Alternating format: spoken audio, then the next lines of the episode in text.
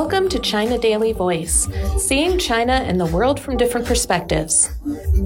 Eased restrictions to spur Spring Festival travel surge.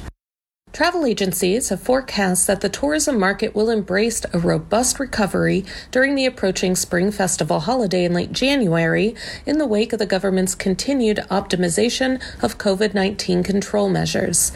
From Tuesday, the government scrapped the digital travel code to further loosen travel restrictions across regions and provinces. The code was used by authorities to track cell phone data to see if travelers had potentially been to areas classified as high risk for COVID 19. The changes have given the tourism market a shot in the arm.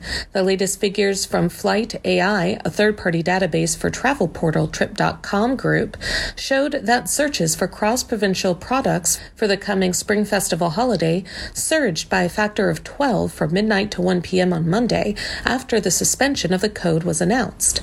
Searches for flights for the holiday have recovered to roughly the same level as in 2019, according to Trip.com Group. Qunar, another travel portal, said that flight bookings for the Spring Festival holiday surged by a factor of nearly 8.5 from December 7th after the relaxed COVID 19 control measures were announced. It forecasts that flight bookings will peak during the holiday to roughly 80% of the level before the pandemic.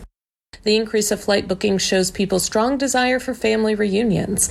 However, there may still be an imbalance as some people are still very cautious about traveling, says Gu Le Chon, Deputy Director of Qunar's Big Data Research Academy. The Spring Festival is recognized as a most important festival to many Chinese people. The pandemic has blocked people from getting home due to travel restrictions in the past three years, and the Spring Festival in 2023 will be a fresh start for people to get back to a normal life, he added. That's all for today. This is Stephanie, and for more news and analysis, buy the paper. Until next time.